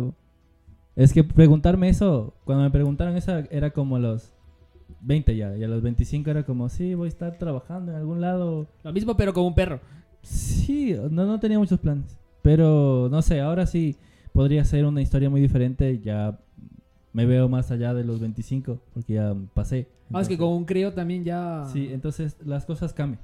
Y creo que también todos los objetivos que, que tenías y algunas ideas eh, que tenía antes, obviamente se ajustaron porque hay otro ser que depende de mí y, y que obviamente quiero construir algo chévere para él. Ya ves. Sí. Un mejor Ecuador. Una Un mejor, mejor, patria. la mejor patria. ¿Cómo es? Eh, techo, trabajo. Trabajo, techo y empleo. Es- no sé quién decía eso, pero. No, tra- trabajo, techo y no sé, porque empleo es redundante. Pero un bueno. nuevo mejor Ecuador amazónico desde siempre. Y hasta Eh, siempre. Y a nivel de amor tampoco, que ha sido como... Bueno, tu, tu, tu fracaso amoroso te dio, te dio unas piernas gordas ahí, como jamones. Más bien me las quitó, bro. ¿Ah, sí? Dijo, Claro, claro, porque... Hombre, mi- siempre dicen que, que es verdad que, que, debilita- eso, de- eso debilita las piernas. ¿no? Sí, sí, claro, no, mi, mi, mi último fracaso amoroso, obviamente antes de ya tener una relación eh, mucho más estable con Annie, eh, me quitó los jamonzo- lo- todos los jamones, pues, bro. O sea, yo pesaba cuando terminé con... con, con No digas nombres. Ay. Eh, cuando terminé, creo que pesaba 98 kilos. Hostia. O sea, te puso cerdaco, pero no de jamones, ¿sabes? Claro, claro. Este, y luego, obviamente, después de terminar, porque justo, lo que- obviamente sabíamos que yo estaba gordito y me dijo, ah, estás gordito, y dice que, ay, tú también, y dice que. Entonces vamos al, al ¿de gimnasio. quién es la culpa? ¿De quién es la- Entonces vas al gimnasio, ya, pues vamos al gimnasio. Entonces nos fuimos al gimnasio y pagó ella con su tarjeta, pagó el Physic por un año. O sea que era un, pa- un pastón. Sí, o sí, sea, sí, sí. lo Gasté en, el, en un año de gimnasio 1200 dólares, pero Uf. ahora me duele. Eh, y terminamos como a los dos meses de ir al gimnasio. Pero no dejaste ir al gimnasio. Pero no, pues ya me puse ahí a, a full al gimnasio, entonces... eh, ¿Pero y ella iba? Perdí. Ella no, ella no iba. Ah, pues ya está. Y si iba, yo me cruzaba y me iba a hacer mis cosas. Te cruzabas, Y- le sacabas y te- hasta luego, y güey. Y quedé en 72 kilos. Ya, ya, guay, guay. Eso me dejó mi, mi, mi fracaso. ¿Y después del embarazo? Y después del embarazo... He, he subido, pero estamos ahí estables. Ya, ya. A ver, tú, Daya. Ojalá te hubiese pagado el fix también, porque a mí también me hubiese encantado que me pague el fix. men. Yo. A mí sí me dejan, pero me pagan el fix me encanta, men. O sea, ya te digo yo. o sea, Puede irse nomás a los dos si, si alguien quiere salir conmigo, luego pagarme el fix y dejarme, aquí estamos. eh. Yo, le, yo, A la yo jalo. orden, A la orden 0998. Hostia, pero es que hay buenos regalos de despedida y ese debe ser de los mejores. Oye, ¿no? ese de- sí, sí, sí. Eh, pues en el colegio, cuando ya me gustaba mucho más eh, este tema de lo de la radio, siempre tenía una radio yo. Eh, siempre he soñado con tener una estación de radio, trabajar en una estación de radio o ser productora Y luego hacerte radial. Eh, esa es una de las cosas que siempre eh, se me ha marcado mucho en, en- en- en mi futuro. No hago nada de esas cosas o a- las hago a medias, la verdad. Eh, pero me gusta mucho esa idea. Y fracasos que me han mejorado, la última relación me mejoró en todo el sentido. Creo que el ser, el tener una persona dominante en tu vida eh, hace que tú también te pelees por estar, no sé si a la altura, pero como que seguir ahí para poder mejorar y sentirte mejor. Yo creo que eso mejoró mucho la última persona, la última relación que tuve. La, la Daya dice que se proyecta así como nuestro querido y, y- y- y extrañado Jorge Yunda, exalcalde de Quito, Ya ves. con sus 20 radios, con sus 20 radios, Sí, canales o sea, de televisión. es que no, canales, no, no, la televisión no me gusta. Eh, pero la radio sí, la radio me gusta mucho. A mí me gusta mucho y es una de las cosas que siempre he soñado como tener o trabajar en una estación radial, hacer un programa de radio me, me Pues, pero me aquí es complicado mucho. radio, Sí, es eh, eh, aquí aquí en Ecuador como tal es es muy complicado entrar a un medio de comunicación más que hacer radio. Pero yo no entraría en Pero un medio de comunicación, antes, yo ¿no? lo haría. Antes. Aquí estamos haciendo el pendejo gratis, ¿sabes? Ahora hay las plataformas eh, infinitas para que puedas hacer eh, todo Son lo que como las estás gemas. haciendo. Entonces, mira. Son como las eh, gemas. del infinito. Como las gemas del infinito. Entonces, por ejemplo, ahora eh, estamos haciendo podcast, que es algo que está súper eh, de moda y que eh, da rédito económico, aunque nunca lo he visto como forma económica, la verdad. Nunca lo he visto así. Nunca lo, creo que perdería mi gusto cuando, cuando lo haga por, por plata, porque Bueno, yo creo sé que mitad, mitad. Yo lo que he dicho siempre, yo creo que, eh, y lo que acabo de decir hace un rato, si encuentras algo que te apasiona y te gusta, hazlo, que surgirán oportunidades y al final tampoco está mal conseguir eh, vivir de algo que te, que te apasiona y te gusta. Entonces, bueno, quién sabe en el futuro. Eh, bueno, a ver, retomando un poco el tema, yo recuerdo una historia que no sé si es cierta o no, ¿vale? Eh, por ahí alguna vez escuché que, que mm, fue Edison el de la bombilla, ¿verdad? Si no estoy mal. Que decía que Edison, eh, la bombilla cuando la inventó, la que le salió bien fue no fue la primera, que fue como la, la 110 y demás. Y decía que, que cuando Edison le preguntaron, bueno, eh, ¿y qué se siente haber fracasado 109 veces antes de la bombilla? Y él dijo, no, no, yo no fracasé. Yo simplemente triunfé de una manera distinta. Entonces, eh, al final yo siento un poco eso, ¿no? Que el fracaso es como una suma de cosas que tienes que hacer para llegar a, una, a, un sitio, ¿no? Conozco otra historia también, bien, no sé si también es cierta no, pero decía que de repente un niño llegó a, casa con, con su madre con una nota del colegio, se la dio, su madre la leyó y, y se puso a llorar. Y entonces eh, abrazó a su hijo y le dijo, mira, a partir de hoy ya no vas a volver al cole y te voy a enseñar yo. Y le empezó a enseñar, le empezó a... eh, empezó a enseñarle a, enseñarle todo el temario de- del colegio y demás. Este niño al parecer llegó a la, secundaria, la, superó con creces, llegó a la universidad, la superó con creces. Y, y un día, eh, cuando ya estaba trabajando y tenía su propia empresa, empresa millonaria, que hasta ahora es millonaria esa empresa, eh, cuando su madre falleció, él fue a recoger sus cosas y eh, limpió los cajones. Y en ese cajón encontró la nota que él había dado cuando él era pequeño, que le habían mandado del colegio. Eh, cuando él era pequeño le había preguntado a su madre qué dice la nota. Y su madre le dijo, en el colegio dicen que eres demasiado listo y que no puedes eh, estar ahí porque no, ellos no cumplen con el estándar que tú necesitas, así que vamos a aprender en casa. Cuando leyó la nota, lo que la nota decía, su hijo es profundamente estúpido y no podemos enseñar, eh, no, no está al nivel de, de la escuela, así que no puede volver al colegio, a la escuela. Esto puede ser un mito, puede ser cierto, no tengo ni idea. Es una historia que me contaba mi mamá cuando era joven. Eh, resulta que este niño era Edison. Y obviamente Edison ha marcado el futuro de la, de la humanidad. Entonces, sea cierto o no sea cierto, creo que es bonito y creo que es interesante ver cómo el fracaso te puede forjar como persona. Que el fracaso al final, eh, yo creo que es lo que de hecho forja a las personas. O sea, hablamos de mm, Elon Musk, de, que es el hombre más, más rico del mundo. Yo creo que está entre él y, No, sí es el más rico. Sí. Sí. Y- pero es que estoy seguro que él no lo, no lo hizo bien desde el primer golpe. Tú leíste algo sobre él, Uf, ¿verdad? Sí, no. Y, y que, Es que, es que la, la mayoría de las historias de, de, de éxito de película son historias a medias, bro. O sea, así, si tú lees cualquier biografía de cualquier persona, me estás diciendo que Harry Potter. Harry Potter es un mito. ¿Qué pasa? O sea, yo creo que Disculpe, fuera de mi casa. creo que Harry Potter es un una No, de hecho, es una historia que a mí me gusta porque él no triunfa siempre, ¿sabes? O sea, sí. De hecho, Sí, es, sí, es sí, como. pero yo creo que igual sigue siendo la mitad de la historia. ¿Ya? Ya, porque también hay gente que pierde muchísimo y no es el protagonista. Pero el protagonista se queda con todo el éxito, con todo. Venció al, al que no debe ser nombrado, etcétera, ¿cachas? Pero siempre hay una Siempre cualquier historia va a ser la mitad. O menos de la mitad. En el caso de, de, por ejemplo, de Elon Musk. Que si ahora tú lees los últimos cinco artículos de él, pues son el hombre más millonario del mundo. Y que quiere donar 6 mil millones a la ONU para que, para que acaben con el hambre mundial, pero les pide condiciones.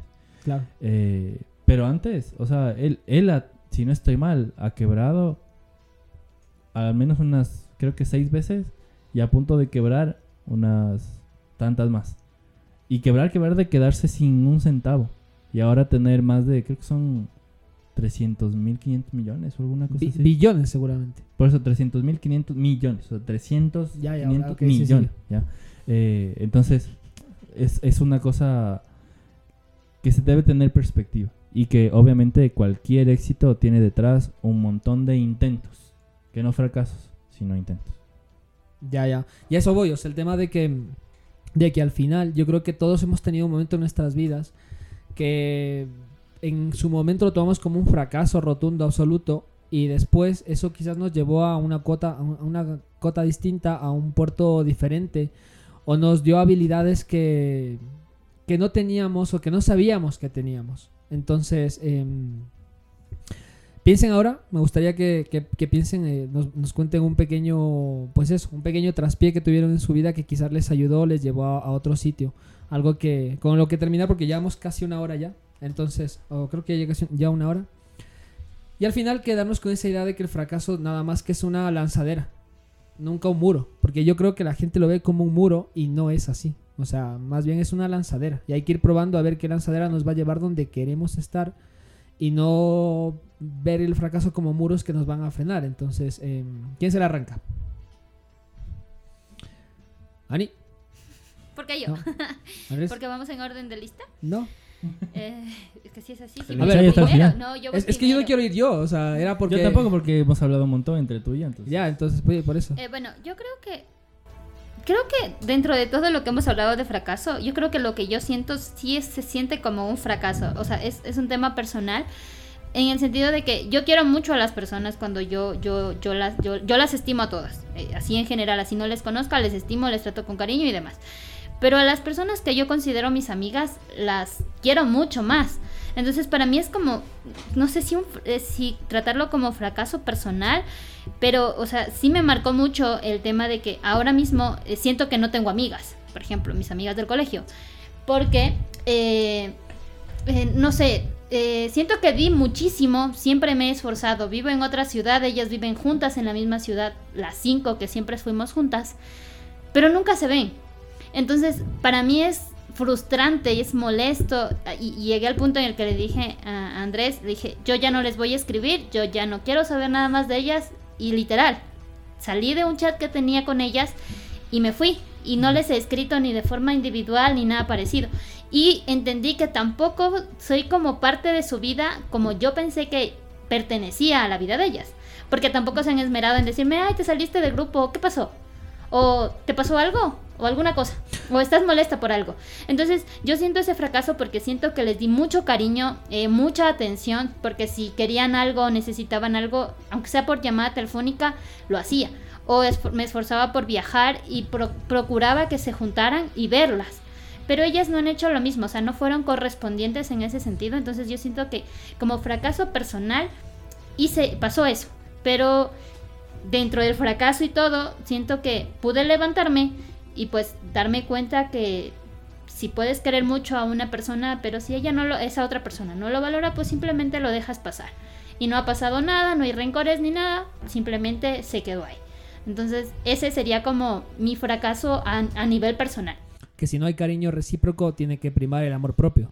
Exactamente. Sí, o sea, no, no, no puedo estar como rogando o pidiendo eh, algo que no quiere darme la otra persona. Que en este Hostia, caso pero es que al final yo creo que eso es algo que deberíamos aprender y, y no solo eh, de jóvenes, sino a todas las edades. O sea, yo creo que se da muchísimo. O sea, eh, Pero te tardas mucho en entender eso. Exacto. Yo tardé muchos Sí, años o sea, en entender es esa mucho parte. tiempo que tiene que pasar y tiene que pasar muchas cosas para que tú digas, no, o sea, estoy dando demasiado, sea en la relación que está, porque creo que comparto mucho con lo que dice Ani. Eh, yo también siento que no tengo amigas eh, y muchas veces siento que estoy eh, eternamente sola. yo tengo a Jesus. Con Je- Cuando estás con Este- Jesus no estás solo nunca. Este, pero eh, para darte cuenta o alejarte de esas personas y entender que de verdad no tienen, no son, no tienen la misma importancia que tienen para ti, por ejemplo. Entonces, para llegar O sea, a yo ese creo que punto también les, sí les- es les- les voy a decir una cosa que a mí me pasó, ¿vale? O sea, yo tuve una vez una charla con alguien y, y va a sonar fatal y la gente va a pensar que el tema del ego y tal, y, y no necesariamente siempre es así. Pero me pasó, yo tuve una charla la última vez que fui a Madrid con alguien y le dije, oye, eh, nunca, o sea, yo, yo me sentía igual que ustedes, en plan de nunca me buscaste. Porque yo al final buscaba que, que esa persona eh, simplemente fuese recíproca con lo que con la, con, la, con, con lo que yo era. O sea porque al final salimos del instituto yo le busqué eh, hablé hablé siempre estuve súper atento y demás. Y sin embargo nunca estuvo en ese punto. Y entonces yo le eh, yo un día le, le- le- quedé con quedé con esta persona y le dije mira yo siento esto y sentía esa misma no sé vibra. enfado que tienen ustedes no y le dije, ¿por qué tú no lo hiciste? Me dice, por, por vergüenza. Le dije, ¿pero cómo que por vergüenza? Y me dijo, porque yo me di cuenta, y ella- esa, esa persona se había dado cuenta de lo mismo, al mismo punto que yo había llegado, había llegado esa persona. Con la diferencia de que yo estaba tranquilo porque había dado todo y ella no había dado nada. Y entonces me dijo, es que me daba vergüenza porque siento que yo, yo prefiero desaparecer de tu vida porque yo siento que nunca he estado en ella. Y, y estás mejor sin mí. Eh, Yo en ese momento eh, pues tuve una revelación y le dije, pues sí estoy mejor sin ti. Fue tu momento de revelación. y, y entonces me di cuenta que al final sí era cierto. ¿sabes? O sea, entonces eh, creo que también a veces puede pasar eso. O sea, quizás entender la otra idea.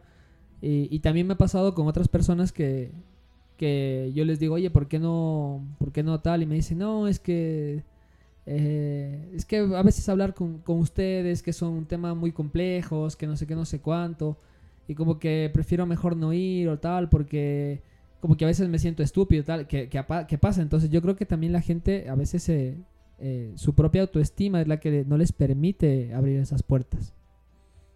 No lo sé. O es- es cerrar esas puertas. O cerrar esas puertas. No lo sé, pero bueno, y, y tú Day, a ver, vamos contigo. Rapidito que está acabando este tiempo. Eh, pues yo creo que eh, un fracaso igual personal, creo yo. eh, Bueno, es uno que, te- que también te he enseñado eso, ¿no? Sí, sí, un fracaso que hizo que mejorara en mi vida. Eh, fue mi última, la, bueno, no mi última, mi primera relación amorosa que marcó mucho mi existencia e hizo que yo pues aprendiera eh, a validarme, a quererme, a tener seguridad en mí o en lo que yo hacía.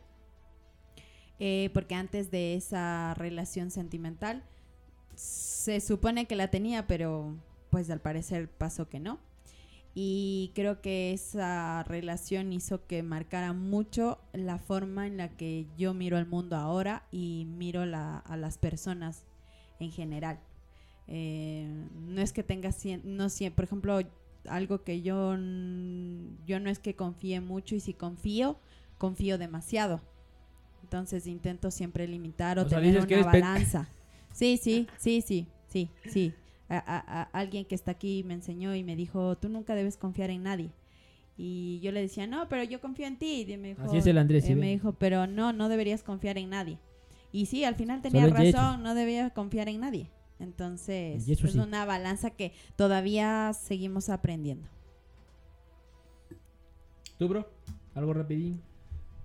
Este, uno de mis mayores aprendizajes, de- en el cual obviamente fracasé, eh, que no sé si, no sé si fracasé, pero yo siento que fracasé en ese momento, es por ejemplo, ustedes se acuerdan que hicimos el Insummit, obviamente ese, ese evento en ciertas cosas fue un éxito, pero financieramente fue un desastre, o sea, un desastre de tamaño épico que nos costó como De tamaño de 10.000 pavos. de un poquito más, de tamaño de que nos costó levantarnos eh, fuertemente como, como familia y a, y, y- y a mí motivacionalmente también me pegó. Pero creo que también fue una ganancia porque al final de ahí salieron algunas cosas, o sea, siempre como el cerebro te ayuda a, evitar dolor, creo que mi cerebro dijo, bueno, aprendiste más de lo que nos costó y quizá eso se recupere en algún momento. Y sí, Bueno, pero es que sí y no. Porque eh, yo creo que para que llegues a ese punto, tú tienes que entrenar a tu cerebro. O sea, no todo el mundo nace con esa capacidad de, resiliencia, o sea, esa capacidad de- de tener un momento complicado y como que aprender o sacar lo mejor de ese momento. Entonces, yo creo que hay que entrenarlo, o sea, hay que entrenarlo con... de- ¿Cómo se entrena? Pues con deporte, porque el deporte te enseña mucho la resiliencia, la, la capacidad de Sí, levantarte. de autolevantarte. Eh, el tema de eh, motivacional aprender de otras personas, no necesariamente charlas, pero sí leer de, de otras personas, de su experiencia. o demás. compartir con las personas. Escuchar este podcast.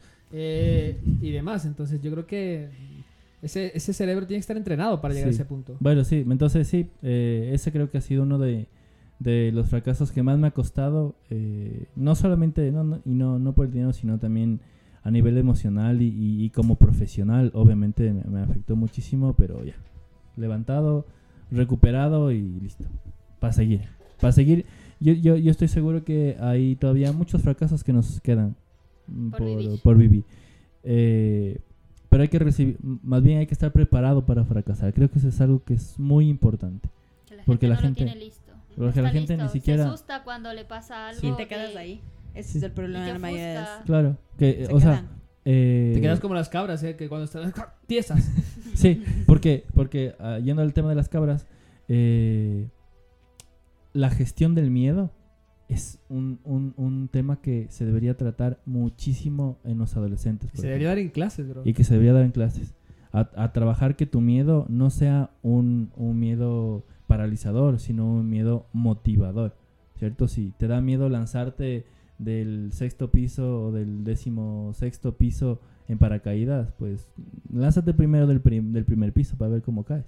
Y así, hasta que llegues. ¿sabes? Entonces creo que es algo Una que... escalada de, de- de Sí, pruebas. el miedo, el miedo como el fracaso tiene que ser estudiado para poder trabajar sobre él y aprovecharse de él. Eh, y hay una frase de, de un jugador de la NBA, no me acuerdo quién fue, que, que decía que, que el miedo, al igual que el fracaso, eh, es, es solo una ilusión y vive en tu mente. Entonces, eh, que creo que es cierto. ¿no? Entonces, la- eh, los que dicen que pueden y los que dicen que no pueden, ambos Están tienen razón. en la razón. Tú tienes que decidir cuál de, de ellos dos son, ¿no? Entonces, em, eh, yo creo que todo, todo es, eh, es una plataforma. Volviendo al tema, es una plataforma y, y por muchas cosas que tengamos, yo creo que tres cosas deberían primar y uno es la prueba y error, o sea, ir probando. Obviamente vas a equivocarte, pero vas a, hacerlo genial. Eh, tarde o temprano vas a conseguir llegar al punto en el que quieres llegar. No, nunca la primera, nunca la primera. Y desde luego también el tema de, no intentar cumplir los estándares de otros. Cuanto más intentes cumplir tus propios estándares, más cerca estarás de conseguir lo que quieres ser. Y, y eso te llevará a, em, a sitios donde no, no puedo, no puedo hablar de la felicidad como un, como un relativo perfecto. O sea, vas a llegar a un punto en el que vas a ser feliz. Porque yo creo que todos tenemos momentos duros, momentos geniales, en la misma semana, en el mismo día, en la misma hora. Pero sí vas a llegar a un punto de, de paz. Yo creo que la felicidad es la paz. O sea, de estar tranquilo, de saber que vas a salir de eso también. Entonces, em, ¿Cómo es esa parábola que, que dice de justo esa frase que acabas de decir de, de esto también saldrás? esto ya va a pasar. E- Es la de El Anillo Ah, del Rey. Del anillo del rey, sí. Sí. Porque cuando hay cosas buenas, también o sea, van a llegar a su fin, ¿sabes? O sea, la felicidad tampoco es infinita. Pero lo que sí es infinito es la posibilidad de encontrar esa felicidad. Claro, claro. Y la, y la capacidad de aguantar cuando no está. Ya. Que- tolerar. Claro, entonces esa- esa es la, esa es la, la parte importante. Entonces, em, acotando un poco, uno de los sitios donde yo aprendí eso, y para terminar, fue en los scouts. Ah, en los scouts ap- aprendí mucho sobre, sobre tener miedo y tener que hacer las cosas, tener que aventurarme a sitios donde no había estado, eh, eh, campamentos, dormir en el suelo, tener que aventurarme a un montón de cosas que no había hecho nunca.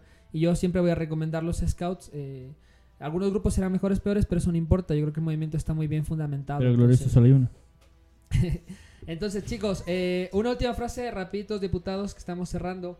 Algo bien, bien motivador, bien alegre. Algo que, algo que cuando estén en esos momentos difíciles como, como el rey, abran su anillo y puedan leer lo que, lo que ustedes van a decir. Recuerden que ustedes son ustedes han pasado por un montón de cosas. Y lo que tenemos que al final es dar eso que nosotros conocemos. De mi lado y para despedirme, eh, yo lo único que les voy a decir es que esto también pasará. Las cosas buenas pasan, las cosas malas pasan. Todos hemos estado en la cima y todos hemos estado en la parte más, más os- oscura de la cueva. Pero si confías en ti mismo, en las capacidades y te ayudas de las personas correctas, porque hay que eh, aprender a acercarse a la gente que te va a llevar a un sitio y no la que te va a hundir donde estás. Entonces, eh, ahí miren, miren quién, quién, quién, quién les va a llevar lejos o quién les va a hundir más. Así que nada, eh, mucho ánimo, siempre recuerden que no están solos, que tienen que buscar gente que les apoye y que si buscan algo que, si buscan y encuentran algo que les encanta y les apasiona, van a encontrar las oportunidades o las van a crear. Pues eh, una frase que siempre me ha dicho mi mamá es que después de la lluvia siempre llega el sol o aparece un arco iris. O simplemente dentro de toda esa penumbra que hay en, la lluvia, en el cielo negro, siempre sale un rayito de sol. Y ese rayito de sol es la ganas, las ganas que le vas a poner a, lo que tienes que hacer. O sea, no dejarte vencer. Eh, a veces es muy frustrante cuando tú dices fracasé y, y perdí y lo que sea. Pero no es eso, simplemente es una forma de eh, reevaluar lo que hiciste, mejorarlo, mejorarlo para que pueda salir bien. Y pues nada, eh, recordar para las personas que nos escuchan que nos vuelvan a escuchar si no nos entendieron igual, pero que siempre vamos a estar nosotros ahí para, al menos para los chicos scouts y los no scouts que están cerca de nosotros. Em, eso, básicamente. Eh, nada, que hagan lo que hagan, siempre si te hace feliz, hazlo, no te detengas, eh, no insistas en la validación. de la evalúa, gente. porque- Escucha, no insistas en la validación de la gente, siempre intenta hacer eh, algo correcto y coherente de acuerdo a lo que te han enseñado. Y vuelvo y repito, si te, haga, si te hace feliz, hazlo. eh, siempre y cuando no dañes a las demás personas o no te dañes a ti mismo, eso está de más recordarlo. Y nada más que esperamos que el podcast les haya gustado y que si se tropiezan o tienen piedritas en el camino, levántense. Es bueno aprender de esas piedritas, sacar lo mejor siempre. Saben que yo a mí me gustaría terminar con una cosa eh, rapidito eh, que para recomendar porque hay que recomendar cosas. ¿Qué recomendarían? ¿Qué, o libro o peli? Aunque preferiblemente peli. Recomendarían que les motive. Algo que les ha hecho entrenar su cerebro para la resiliencia. ¿Qué peli les, ha motivado? Y dicen, ah, mira, eso me eso es un ejemplo muy bueno. ¿Qué, peli les, le- o qué libro les ha motivado y les ha hecho les ha hecho crecer como personas? Mm, Pues a mí me gusta mucho Escritores de Libertad. Es una de las cosas que hizo que eh, me dejara de mm, frustrar tanto eh, en una época de mi vida de dirigente scout. Entonces creo que eso motiva mucho. Escritores de la Libertad es una película de, de los años 80. Eh, está súper bien dirigida. Es una técnica increíble para el desarrollo emocional de los jóvenes y súper recomendada. Eh, a mí me cambió la vida. Eh, ¿Tú, Ani? Mm, lo digo al final. Ya. Eh, Andrés. Harry Potter. No. eh, peli. El lobo de Wall Street. Cuando yo veo el lobo de Wall Street al siguiente día. Sales ahí, pum. Sales, pum. Pum, pum. No, o sea, creo que ciertas partes, porque también el lobo de Wall Street es una peli demasiado larga.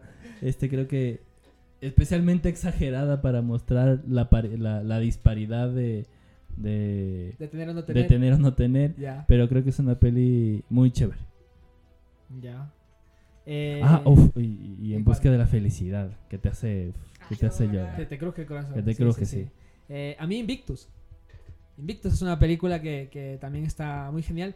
Yo siempre admiraré a esos hombres que, que injustamente han sido encarcelados 5, 10, 20 años. Salen, llegan al poder y, y no se vengan de nadie.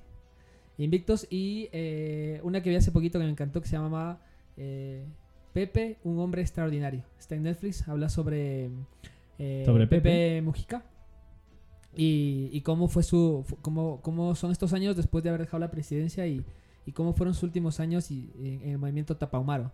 Entonces, la revolución y demás, cómo se vive, y no necesariamente por las armas, sino por la educación. ¿no? La nueva revolución es estudiar, decía mi vieja, así que ahí estamos. Em, eso de mi lado, Ani. Ya la dijo Andrés, en busca de la felicidad. Es un película. Es un película. y creo que la mejor actuación del hijo de Will Smith, porque luego ya se fue de banda, pero raro, ¿sabes? Pero mal. Tiene los dientes amarillos. Pero mal, oro. mal plan, ¿sabes? O sea. Pero. Luego de eso ya lo perdimos. Pero eh, creo que esa peli es la mejor que hicieron. Ok, esto ha sido Cassette Scout. Eh, no sé si escucharon la canción o no, pero me ha encantado esta canción, por eso la puse. Se llama Un buen día para morir. Está, está guay, está guay. Está buena, está buena, buena. Buenísima. Pero, eh, Bellísima. nada, espero que lo disfruten. Si no nos han escuchado, no nos han entendido bien, denle al reverso. Que nosotros somos Cassette Scout. Eso es, eso eso es todo, amigos.